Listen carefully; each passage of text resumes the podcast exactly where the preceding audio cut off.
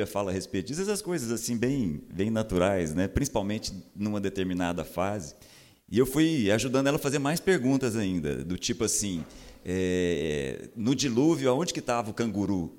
Né? Será, será que ele saiu lá da Austrália e veio parar na Arca de Noé? Fui, a gente foi brincando a respeito disso, é, mas eu vi que eu estava meio que brincando com as perguntas dela, no, no sentido de tentar fazer com que ela entendesse que a Bíblia não tem intenção de responder todas essas questões. Elas nunca foram o objetivo da Bíblia. Mas eu fui percebendo que aquilo era mais sério do que eu imaginava. E aí eu fui entender por quê. Por que, que você está assim, essas coisas estão mexendo tanto com você? É, e aí eu fui entender que tem a ver com as perguntas que os amigos e as amigas dela estavam fazendo na escola para ela e ela não sabia responder. E na cabeça dela passava que ela tinha que dar uma resposta para todas as perguntas. E fui explicando para ela que a gente não tem todas as perguntas, a gente não tem a resposta para todas as perguntas. Até porque esse não é o objetivo de ponta a ponta na Bíblia. Mas eu quis entender mais a respeito daquilo. E, e fui deixando claro para ela que, numa conversa com os amigos dela, é, não adianta convencer de que ela está certa e o outro está errado. Isso não resolve absolutamente nada. Aí ela me fez uma pergunta interessante, eu achei muito interessante, me inspirou a, a conversar com vocês sobre algumas coisas aqui. Ela falou assim: Mas e se a nossa religião estiver errada? Achei muito boa a pergunta dela, pergunta sincera. Mas se a nossa religião é que estiver errada? Eu falei para ela: olha, se o que a gente tem com Deus é uma religião, então nós estamos errados. Já podemos partir desse ponto. Se o que nós temos é uma relação com o divino, se o que nós temos é uma relação com a divindade, ou seja, uma religião, então seguramente nós estamos errados. E aí a gente começou uma conversa que aí ficou legal. E é sobre isso, mais ou menos, que eu gostaria de conversar com vocês aqui. É, a gente.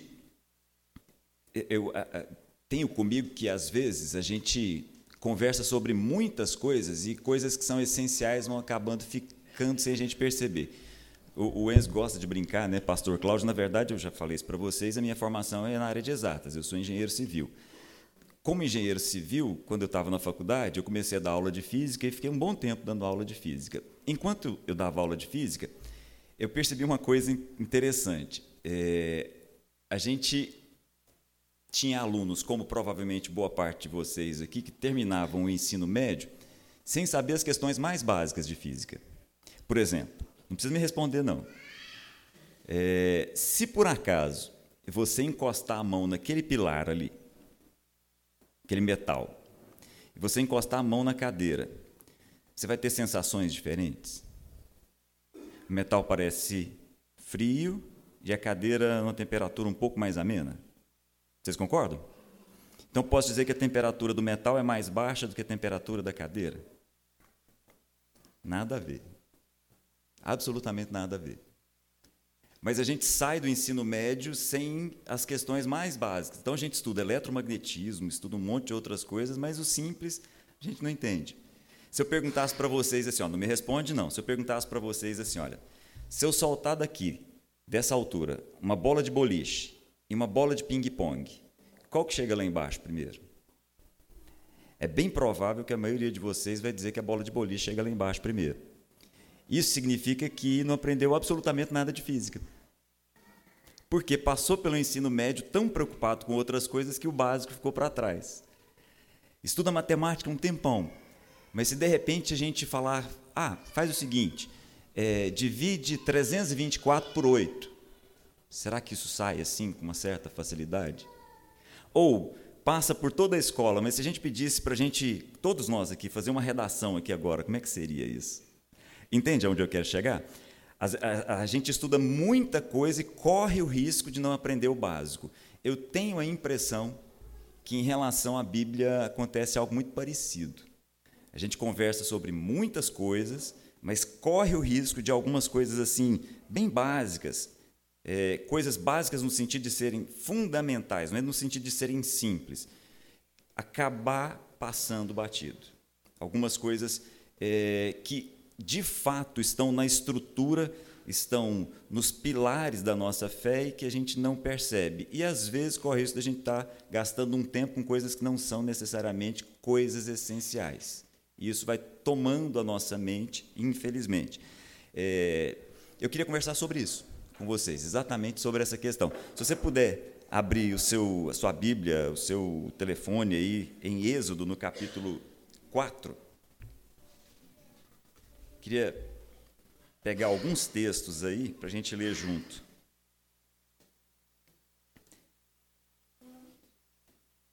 Livro de Êxodo, segundo livro lá da Bíblia. Aliás, capítulo 3, volta no capítulo 3.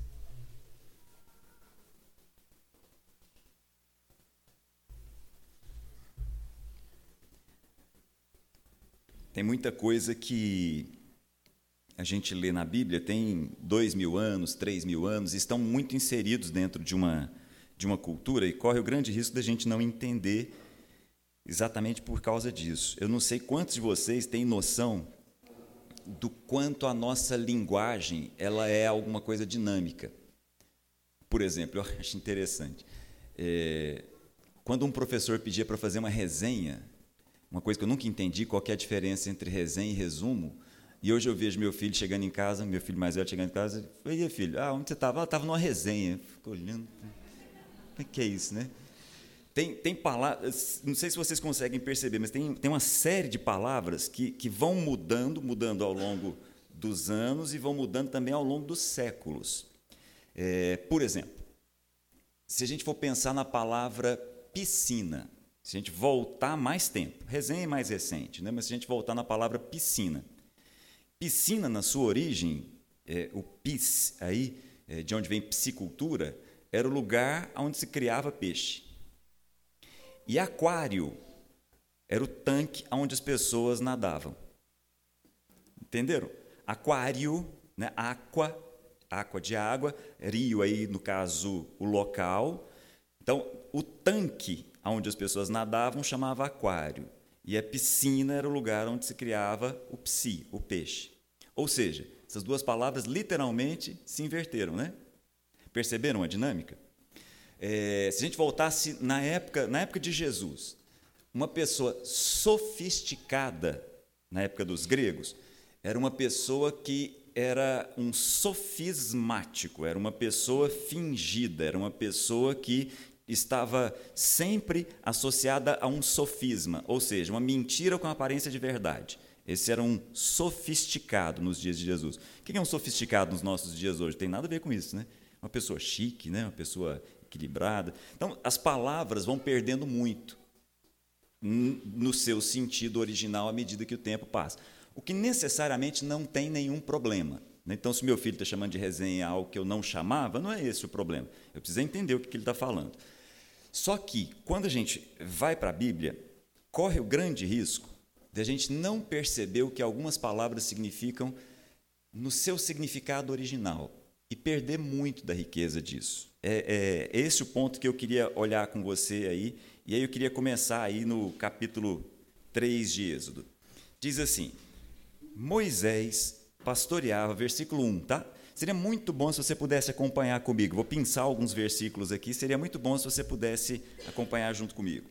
Moisés pastoreava o rebanho do seu sogro, Jetro, que era um sacerdote de Midian. Olha só, deixa eu fazer uma pausa aqui. É, Moisés, nesse momento da vida dele, está com 80 anos. Viveu 40 anos no Egito, sendo educado com o melhor do que a cultura egípcia podia dar para ele naquele momento.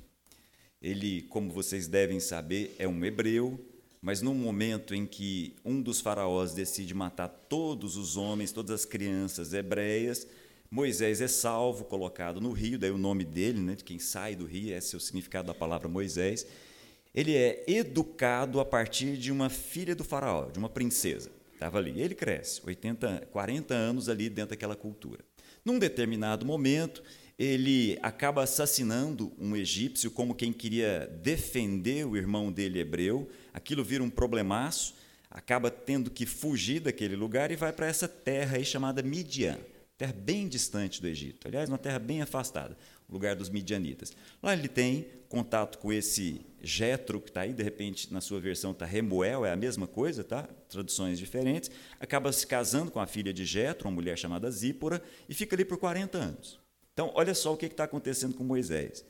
Alguém que foi educado com o melhor da cultura naquele momento por 40 anos e passa os próximos 40 anos da vida dele cuidando das ovelhas do sogro. Ele está lá. Aí acontece uma coisa interessante com ele, olha o versículo 2. Ali, está ali cuidando das ovelhas, ali no deserto, ali, o anjo do Senhor lhe apareceu numa chama de fogo que saía do meio de uma sarça. Moisés viu que, embora a sarça estivesse em chamas, não era consumida pelo fogo. Que impressionante, pensou, porque a sarça não se queima? Vou ver de perto. Então está lá Moisés, só, solitário, cuidando das ovelhas do sogro. De repente ele vê uma folhagem verde no meio do deserto, que por si só já era estranho, uma folhagem verde, só que ela, embora verde, estava pegando fogo e, embora verde pegando fogo, ela não virava cinza. Ele olhou aquele negócio, que interessante isso, chegou perto. Quando ele chega perto, o anjo, ou seja, uma pessoa, o anjo do Senhor, o texto vai contando para a gente que é o próprio Deus, começa a falar com ele. Moisés, espera aí, cuidado. À medida que você for se aproximando, tira a sandália dos seus pés. O lugar onde você está não é um lugar qualquer. E aí começa um diálogo entre Deus e Moisés, muito interessante nos detalhes, que vai nos falar muito a respeito de Deus, mas vai nos falar muito a respeito de Moisés. Isso é interessante. E aqui eu queria abrir um parêntese. Na verdade, a Bíblia tem muito mais interesse em falar de nós do que falar de Deus.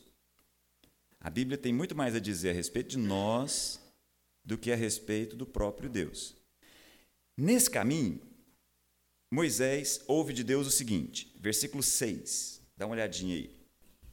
Disse ainda: Eu sou o Deus de seu pai, o Deus de Abraão, o Deus de Isaac, o Deus de Jacó. Então Moisés cobriu o rosto e teve medo de falar. Então Deus se apresenta para ele. Moisés, olha, eu queria deixar claro: sou eu, Deus de Abraão, Deus de Isaac, Deus de Jacó aquele Deus que apareceu há 400 anos atrás para os seus descendentes. Moisés então entende que está diante do divino, fecha o rosto, tampa o rosto tal. E aí, no versículo 10, Deus começa a falar com ele: Vá agora, eu o envio ao Faraó para tirar do Egito o meu povo, os israelitas. Então, olha, Deus diz para ele: Moisés, vai lá conversar com o Faraó, porque eu estou vendo o sofrimento do meu povo e eu quero retirar esse povo daí. Aí olha o que, que Moisés diz para Deus. Moisés, porém, respondeu: A Deus, quem sou eu para apresentar-me ao Faraó e tirar os israelitas do Egito? Aqui, gente, começa algo que é muito difícil para a gente entender, considerando que nós somos ocidentais, considerando que nós estamos no século 21. Nesse momento, toda a cultura desse povo era o seguinte: existem muitos deuses. Inclusive o Deus de Abraão, de Isaac e de Jacó é um deles. Existem vários deuses. E um outro Deus é o próprio Faraó. Então, Deus de Abraão, de Isaac e de Jacó, quem sou eu para me apresentar diante do outro Deus. Estão entendendo o que está acontecendo? Essa cultura é muito diferente da nossa. Nessa cultura não existia a possibilidade de não se crer em Deus. Todas as pessoas daquela cultura criam em muitos deuses. Se tinha uma coisa que eles não tinham dúvida é que haviam muitos deuses. Dentro da mitologia egípcia que está aqui nesse momento, haviam mais ou menos entre 100 e 500 deuses. Desde deuses como o próprio rio Nilo, como o próprio Faraó, como o Sol, há uma série de outros deuses que eram deuses assim meio com formato humano e rosto, cabeça de animais. Isso fazia parte daquela cultura. Eles não tinham dúvida, todos eles não tinham dúvida, de que os homens ali, naquele momento, são mais ou menos o seguinte: os deuses estão jogando videogame e os homens são o resultado desse videogame. Então os homens, os deuses estão jogando PlayStation, do qual os homens são as figurinhas no meio do caminho. No final das contas, todos os homens que estão aqui são o fruto do que os deuses, num determinado lugar, numa determinada dimensão, escolhem. Vários deuses, inclusive o próprio Faraó. Então, o que Moisés vai começar a contar para a gente aqui tem a ver com o jeito que ele pensava. E tem a ver com o jeito com que os egípcios pensavam. Mas o mais importante, tem a ver com o jeito como os israelitas também pensavam. Todo mundo pensava da mesma forma. Moisés representa uma mente, a mente de todas as pessoas naquele momento. Então, vamos continuar. Versículo 12. Deus diz para ele assim: ó, Deus afirmou: Eu estarei com você. Pode ir, Moisés. Eu vou estar com você. Aí Moisés perguntou, versículo 13: Mas é o seguinte, é, quando eu chegar lá, diante dos israelitas, e disser para eles o seguinte: O Deus dos seus antepassados me enviou a vocês e eles me perguntarem qual é o nome dele, o que, que eu vou dizer? Estão percebendo a pergunta? Porque na cabeça de Moisés haviam vários deuses. Qual que é o seu nome? Eu vou chegar lá para a turma e vou falar o quê? Falar que o Deus de Abraão apareceu para mim, mas como é que é mesmo o seu nome? Essa é uma pergunta que não faz o menor sentido. Menor sentido para nós. Para aquela cultura fazia muito sentido. Aí olha só, de, versículo 14: Disse Deus a Moisés: Eu sou o que sou. É isso que você vai dizer aos israelitas: O eu sou me enviou a vocês. E surge daqui um nome. Esse eu sou acaba virando um nome, acaba virando um conjunto de quatro letras que a gente costuma traduzir por Javé, por Yahvé. Não vou entrar nesse detalhe agora. Versículo 15: Disse Deus a Moisés: Diga aos israelitas: O Yahvé, o eu sou, Senhor, o Deus dos seus antepassados, o Deus de Abraão, o Deus de Isaac, o Deus de Jacó, enviou-me a vocês. Esse é o meu nome para sempre, nome pelo qual serei lembrado de geração em geração. Muito bem, Moisés, vá, reúna as autoridades, versículo 16, e diga-lhes: O Senhor, o Yahvé, o Eu Sou, o Deus dos seus antepassados, o Deus de Abraão, o Deus de Isaac, o Deus de Jacó, apareceu a mim e disse: Eu virei em auxílio de vocês, pois vi o que tem sido feito a vocês no Egito. Então, ele apresenta: olha, eu não tenho um nome, eu sou simplesmente. Só que aquilo acaba se tornando um nome. Toda vez que você lê na sua Bíblia, a partir de agora, Senhor em letras maiúsculas, significa que a tradução é Yahvé. Quatro letras, um tetagrama, já que essa língua, a língua hebraica, não tinha vogais, só tinha consoantes. Mas não é esse o meu ponto. Vamos continuar o diálogo aqui. Versículo 19. Deus ainda falando. Eu sei que o Faraó, eu sei que o rei do Egito não os deixará sair, a não ser que uma poderosa mão o force. Por isso, estenderei a minha mão e ferirei os egípcios com todas as maravilhas que realizarei no meio deles. Depois disso, ele os deixará sair aquilo que a gente costuma chamar de dez pragas, em geral na Bíblia, são chamadas de maravilhas, como está aqui. Todas as maravilhas que Deus faz. Então vai haver tudo aquilo que a gente já sabe. Na verdade, para a maior parte dos estudiosos do Antigo Testamento, a gente está no ponto mais alto da Bíblia do Antigo Testamento. Esse é o principal evento de todo o Antigo Testamento, o evento da saída do Egito, a passagem pelo Mar Vermelho, as dez pragas e todas aquelas coisas que a gente olha meio assim estranho, porque faz uma distância muito grande em relação à nossa cultura. Mas eu queria prestar atenção junto com vocês na continuidade do que Moisés fala. Então, passa para o próximo capítulo, capítulo 4. Moisés respondeu: E se não acreditarem em mim? E nem quiserem me ouvir, e disserem: O Senhor não apareceu a você. Moisés continua. Gente, vocês estão percebendo o que está acontecendo? Moisés está diante do próprio Deus. E ele começa numa série de perguntas. Porque a cabeça de Moisés é essa: é uma cabeça de muitos deuses, dos quais esse é simplesmente um deles. Muito bem, então o Senhor, estão vendo em letras maiúsculas aí, versículo 2 do capítulo 4? Então o Senhor, ou seja, então Yahvé lhe perguntou: que é isso em sua mão? Uma vara. E aí, a partir de agora, Deus vai começar a utilizar elementos daquela cultura para falar com aquele povo. Muito do que a gente vê hoje, por exemplo, com Harry Potter, com os mágicos de uma forma geral, aquela varinha, começa nessa época. Porque nessa época haviam muitos magos e encantadores que faziam mágicas a partir de varas. Então Deus fala para ele: o que você tem na sua mão? Uma vara. Então faz o seguinte: joga a vara no chão. A vara se transforma numa serpente. Muito bem. Pega na vara de novo. Ela volta e se transforma numa vara. Interessante. Os magos do Egito também faziam isso. Aí depois ele pega e fala assim: coloca a mão no peito. Moisés coloca. Aí ele tira a mão de volta, a mão está com lepra. Volta a mão. Volta normal. Aí Deus fala para ele: olha, se eles ainda não crerem a partir desses sinais, faz o seguinte: pega a água do Nilo e joga no chão. Ela vai se transformar em sangue. Só que isso também os magos do Egito sabiam fazer, porque essa era uma cultura de várias mágicas. Havia muita magia nesse processo. Aí Moisés vai, vai lá, mostra aquilo para o povo, povo olha e fala: é, realmente, apareceu. Mas Moisés, versículo 10, diz ainda assim: olha só no versículo 10. Disse, porém, Moisés ao Senhor: Ó oh, Senhor, nunca tive facilidade para falar, nem no passado, nem agora que falaste o teu povo, não consigo falar bem. Então, percebendo a insistência de Moisés? Na verdade, a expressão usada no hebraico aqui, que Moisés está dizendo é o seguinte: eu não sei falar bem não é do ponto de vista da oratória, não. É do ponto de vista de palavras mágicas. A palavra hebraica utilizada aqui é eket, quer dizer, eu não sei falar como os mágicos falam, eu não sei utilizar palavras mágicas. E aí Deus, a partir de agora, começa a falar de maneira mais enérgica. Pois é, você não está entendendo. Presta bem atenção, a coisa é mais séria do que o que está acontecendo. Aí agora, vou parar no texto, versículo 21. Esse ponto é o ponto que eu queria parar aqui com vocês e gastar um tempinho. Disse mais o Senhor a Moisés: Quando você voltar ao Egito, tenha o cuidado de fazer diante do Faraó todas as maravilhas que concedi a você o poder de realizar. Mas eu vou endurecer o coração dele, para não deixar o povo ir.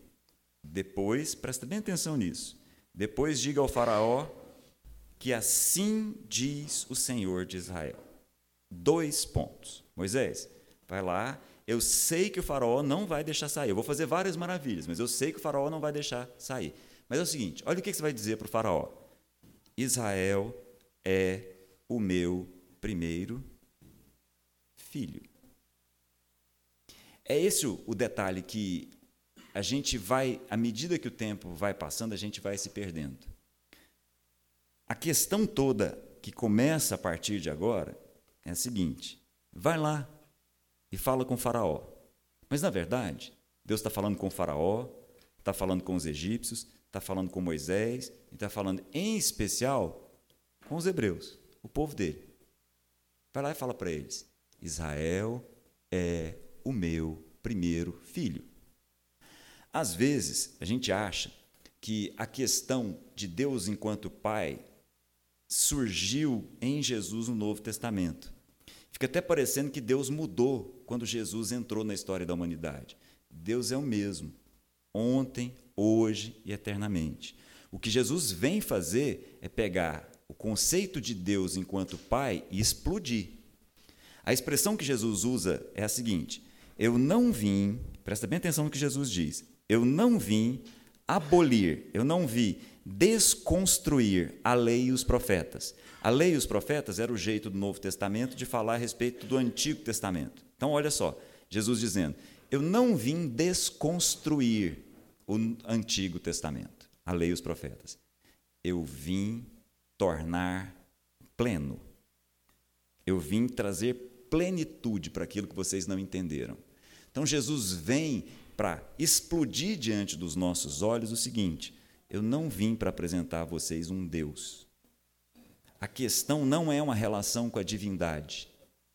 Enquanto nós estamos nos relacionando com o divino, a nossa religião é a pior de todas. É isso que eu quis explicar depois com mais cuidado para aquela jovem. Se o que nós temos é uma relação com o divino, nós literalmente desviamos o foco do que interessa literalmente nós nos perdemos.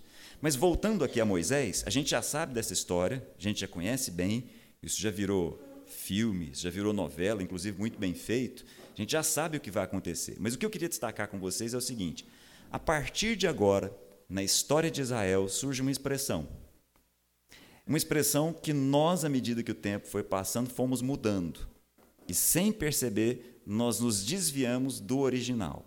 A partir de agora surge na história de Israel uma expressão que é o redentor, o resgatador. A partir de agora surge o próprio Deus se apresentando: Eu sou o redentor de Israel. Na cabeça de vocês, é aquilo que eu brinquei no início. O que está aí quando a gente fala em redentor? Não precisa me responder, não. É a mesma pergunta que eu fiz aqui brincando, né? Se a gente soltar uma bola de boliche, uma bola de ping-pong, qual que chega primeiro no chão? Talvez alguns de vocês estão aí perdidos. O que será esse negócio de redentor? O que será esse resgatador? Mas aí eu queria voltar no original. Eu queria entender isso com vocês dentro daquela cultura. Porque o que Deus está colocando no seu original fala muito a gente para nós até hoje, de ponta a ponta. E é sobre isso que eu queria conversar. Se você olhar num dicionário a respeito do que seria redenção, do que seria resgate, quase todos os dicionários, inclusive de teologia, vão dizer que isso tem a ver com o perdão dos nossos pecados. Mas na origem, nada a ver.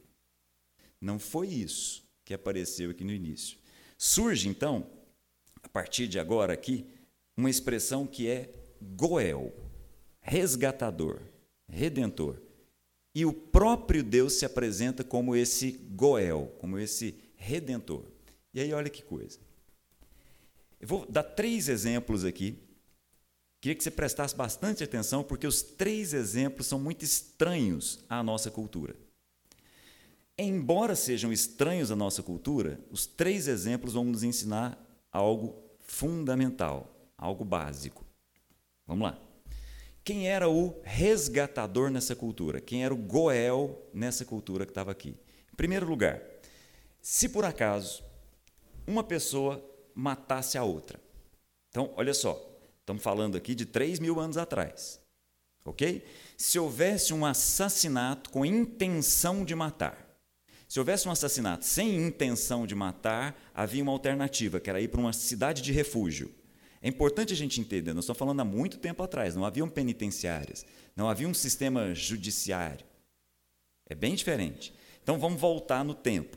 Lá atrás, se uma pessoa matasse a outra com intenção de matar, o que, que deveria acontecer?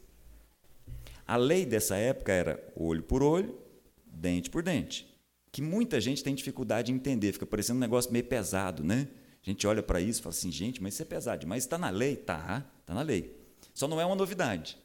Na verdade, isso faz parte, inclusive, do Código de Hammurabi, que é anterior à lei. Isso daqui, a chamada Lei de Talião, por mais estranho que possa parecer para a gente, era para regular a maldade. Você fala, como assim? Ué? Matou um, mata o outro? É. Porque era o seguinte: se não houvesse uma legislação nesse aspecto, eu mato uma pessoa, a outra pessoa chega e mata minha família inteira e mata mais um monte de gente. Entenderam? E isso aconteceu. Há um episódio aqui com a família de Jacó em que a única irmã dos doze irmãos é estuprada e aí eles vão e matam uma cidade inteira. Entenderam o ponto? Isso é desproporcional. E a escalada da maldade não tem fim. Então a lei de Italião, que é essa, olho por olho, dente por dente, vem para parar. Entenderam o processo? Então, olha, matei uma pessoa com intenção de matar, então eu, eu vou ser morto. Mas para aí. Agora vem um ponto que me interessa. Isso não tem nada a ver com a nossa cultura, muito distante, mas o ponto que me interessa. Se por acaso eu mato o Rony, assassinei o Rony, não gostei do Rony, briguei com ele, matei, morreu. Quem é que vai exercer sobre mim a lei de Talião? O Goel, o resgatador. Quem é? Alguém da família. É esse o ponto que eu queria trabalhar com você a partir de agora em três exemplos de onde o original dessa palavra surge. Então, primeiro ponto: se por acaso há um assassinato, o Goel, o resgatador, vai lá vingar a morte. Mas quem é esse cara? Alguém da família, alguém interessado em cuidar da família. E aqui eu quero voltar. Quando Deus diz assim, olha, Israel é meu primeiro filho, e daqui para frente começa a se apresentar como o resgatador, O que ele está de fato fazendo com que todo aquele povo entenda é o seguinte: o que me interessa é que vocês entendam, eu quero vocês na minha família. Isso não tem nada a ver com a nossa cultura. Porque a nossa cultura, muito influenciada pela Idade Média, associa todas essas coisas a pecado. E acha que o que Jesus vem fazer na cruz é dar um jeito de acalmar a ira de um Deus que é raivoso e precisava que um filho morresse, que um sangue fosse derramado, para que os pecados fossem perdoados. Gente, tem nada a ver. Absolutamente nada a ver. O que Jesus vem fazer é fazer com que os nossos olhos se abram para entender: há alguém nos puxando para a sua família. Não é simplesmente Deus, é o Pai. Deixa eu dar um outro exemplo para vocês, também muito estranho dentro da nossa cultura, não faz parte do nosso dia a dia, mas para onde a expressão resgatador também cabe. Naquela cultura, falando de muito tempo atrás, é, se por acaso alguém se endividasse e não conseguisse pagar uma dívida, é, ele podia se entregar como escravo. Entenderam? Então, olha só, tem uma dívida com o Rony, mas não dei conta de pagar a dívida. Não tem o que fazer e tal. Falou, Rony, então vamos fazer o seguinte: a partir de agora, sou seu escravo. É um jeito de pagar a dívida. Entenderam? Estranho para a nossa cultura, né? Aí olha que coisa interessante. O Goel, ou seja, alguém da família tinha a responsabilidade de falar assim: não, Rony, eu pago a dívida dele. Ele é meu parente. Entenderam? De novo surge a figura do resgatador. Alguém que olha fala assim: nossa, ele vai se vender como escravo para pagar a dívida? Não, eu sou parente dele. Eu sou o Goel, eu sou o resgatador. Eu vou lá e redimo esse rapaz. Então, de novo, segundo ponto, segundo exemplo, toda a questão de redenção, toda a questão de resgate é para fazer Israel entender quem é o Goel. Deus. Qual o objetivo? Trazer para a família. Porque o pai está menos preocupado com o pecado do que um filho que sai de casa e não volta. Depois a gente pensa na questão do pecado. Primeiro, volta para casa. Primeiro, entenda: eu sou o seu Goel. Você é da minha família. Terceiro e último exemplo. Então, haviam três exemplos para o resgatador, para o Goel, naquela cultura. Terceiro exemplo, também muito esquisito para a nossa cultura, estranho para a gente, que é o seguinte: se por acaso uma, um casal, uma mulher, um homem, estão lá casados, se por acaso o homem morre e a viúva não tem filho, ok? Se por acaso o homem morre e a mulher ainda não teve filho, havia dentro daquela cultura o chamado dever do cunhado. Estranho isso, né? Que era o seguinte: o cunhado, o irmão do marido que morreu, gerava um filho, tinha relações sexuais com a viúva para dar a ela um filho. Para quê? Para que ela não saísse da família. Entenderam? O melhor exemplo desse caso, o melhor exemplo disso, está numa história que a gente olha e acha que é só uma historinha bonitinha que está lá na Bíblia, que é a história de Ruth e Boaz. Conhecem essa história? Olha só, como é que é essa história? É importante a gente entender isso. É, uma mulher, Noemi, junto com seu marido, Emileleque, os nomes estranhos, né? Faz parte da nossa cultura. Estavam lá em Israel, estavam lá em Canaã, lá na Palestina. Só que havia um período de fome naquele lugar. Eles vão para uma outra região, vão conviver num outro povo, os Moabitas. Então, olha a cena. Distante da nossa cultura, difícil para a gente entender isso, mas a gente já vai voltar. Então, olha, um casal um homem e uma mulher, Noemi e o marido dela, Elimeleque, saem do povo de Israel e vão morar entre os moabitas. E levam junto com eles dois filhos homens. Eles tinham dois filhos. Entenderam a cena? Então, quatro pessoas, um casal, dois filhos, saem num período de fome do meio do povo de Israel e vão viver entre os moabitas. Muito bem, vão viver lá. Passam dez anos lá entre os moabitas. Lá entre os moabitas, os dois filhos se casam com duas mulheres moabitas. Estão lá. Só que acontece uma tragédia nessa família. Todos os homens morrem.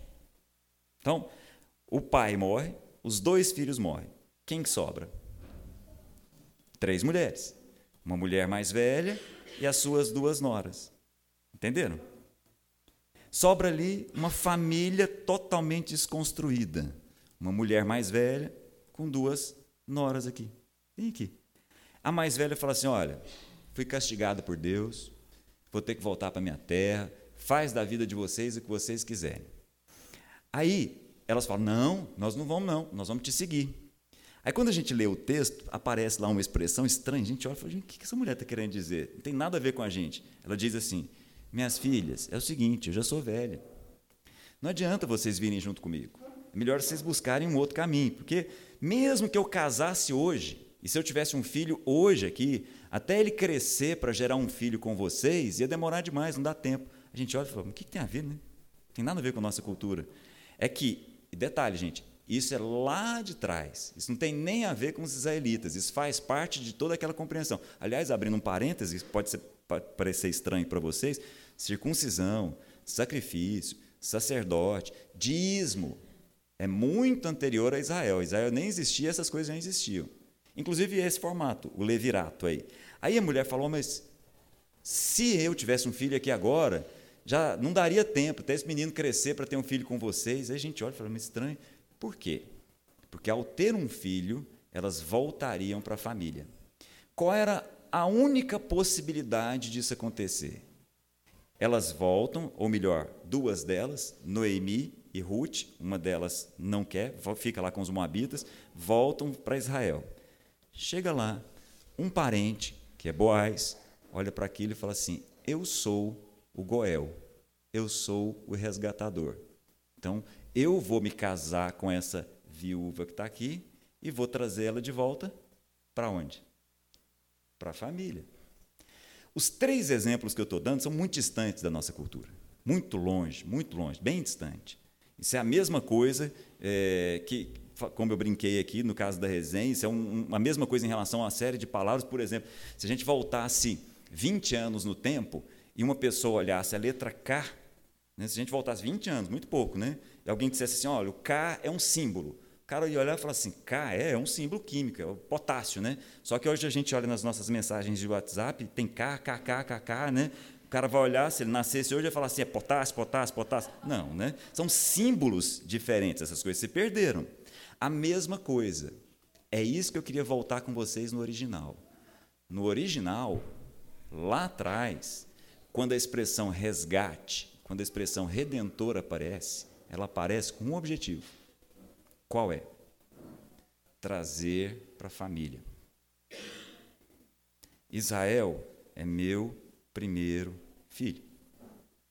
Isso não surge no Novo Testamento.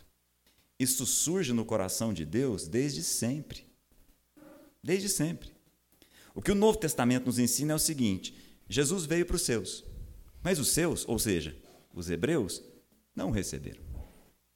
Só que é o seguinte: a todos quantos o receberam, a todos quantos os que creram no seu nome, deu-lhes o poder de serem feitos filhos de Deus.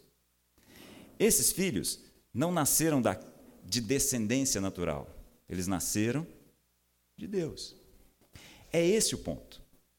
Enquanto nós nos relacionamos com a divindade, enquanto nós nos relacionamos com o divino, qualquer que seja ele, no final das contas é sempre uma divindade. Isso não muda nada. Na minha conversa com aquela jovem, eu falei para ela: olha, quando você for conversar com alguém, corre o risco de você conversar com alguém que você tem argumentos para convencer a respeito de uma série de coisas. Mas corre o risco de você encontrar alguém melhor do que você. De repente você encontra um professor de biologia na sua vida que é melhor do que você e começa a te falar de uma série de coisas que você não tem argumentos para colocar para ele. Mas não é isso que interessa. Porque aí fica uma discussão de religião. Fica uma discussão a respeito de quem é que conhece mais a respeito de qual Deus. Voltando aos dias de Moisés, fica uma discussão no seguinte aspecto: qual é o Deus mais forte? Isso é religião. A questão não é essa. A questão é a seguinte: você tem pai, apresenta o seu pai para as pessoas que estão perto de você. É essa a grande questão. Esse é o, o que muda todas as coisas. Se o pessoal da música está aí ainda, ou não? Tá? Consegue cantar aquela música A Minha Fé Não Está Firmada? Consegue? Só que nós vamos trocar no refrão, ao invés de falar Deus, nós vamos falar Pai. Vamos ver se isso muda alguma coisa na nossa cabeça. Vamos lá? Isso.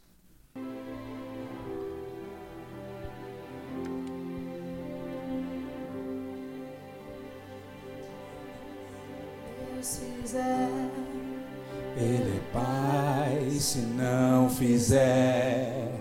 Ele é Pai se a porta abrir. Ele é Pai, mas se fechar, continua sendo Pai se a doença vier. Ele é Pai, se curado eu for. Ele é Pai, se tudo der certo. Ele é Pai, mas se não der, continua sendo Pai. Eu tive uma conversa com um amigo essa semana, alguém que cometeu vários erros, complicou bastante a família dele, foi num caminho muito ruim, separou, foi com mulher para um lado, marido para o outro, filho para o outro e tal. E como ele vem de uma estrutura evangélica, ele fica o tempo inteiro pensando assim: será que Deus me perdoa? A minha conversa com ele foi uma conversa longa, mas eu perguntei para ele assim: tem uma coisa que os seus filhos fizerem com você que você não perdoa? Tem algum erro que, se um filho seu cometer com você, você não vai perdoar? Eu não estou dizendo que não vão haver consequências. Porque à medida que a gente caminha contra a vida, à medida que a gente escolhe um caminho que é ao contrário da vida, é evidente que a gente encontra a morte. Não há sombra de dúvida. Mas do ponto de vista da sua relação com Deus, é importante que você saiba, Ele é o seu Pai. Esse é o detalhe. Essa é a grande questão. Esse é o grande ponto. Eu queria terminar aqui lendo para vocês um texto que está em 1 Pedro. Se você quiser, pode só ouvir aí, não tem nenhum problema quiser só ouvir, vale muito a pena.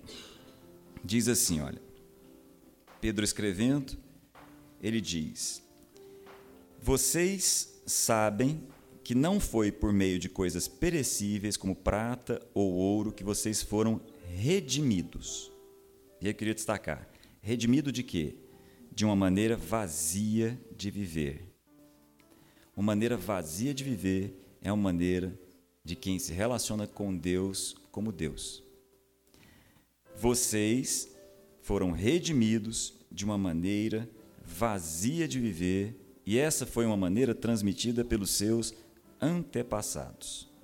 Mas pelo precioso sangue de Cristo, como de um cordeiro sem mancha sem defeito, conhecido antes da criação do mundo, revelado nesses últimos tempos em favor de vocês.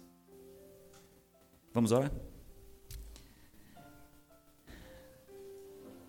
Deus Todo-Poderoso nos ensina que o Senhor é Deus. O Senhor é Deus acima de todos. É Deus de eternidade a eternidade. É o único Deus. Não há outro Deus. O Senhor é soberano sobre todos, é soberano sobre todas as nações. O Senhor tem as rédeas da história nas suas mãos. O Senhor controla tudo de ponta a ponta como Deus. Mas nós precisamos aprender que nós somos teus filhos. E as imagens que o Senhor traz para a gente são no sentido de nos mostrar: o Senhor é aquele que nos traz de volta à família. Em nome de Jesus, ajuda-nos a entender isso. Ajuda-nos a entender que nós somos todos irmãos, filhos do mesmo Pai. E quando nós nos dirigimos ao Senhor, nós nos dirigimos ao Pai, aquele que o Senhor Jesus nos ensina a chamar de Pai. Em nome de Jesus, ajuda-nos a entender que esse é o teu nome. E é isso que nós precisamos aprender e ensinar para os nossos filhos, a ensinar para todas as pessoas que o Senhor colocar nas nossas vidas. Em nome de Jesus. Uma boa semana a todos.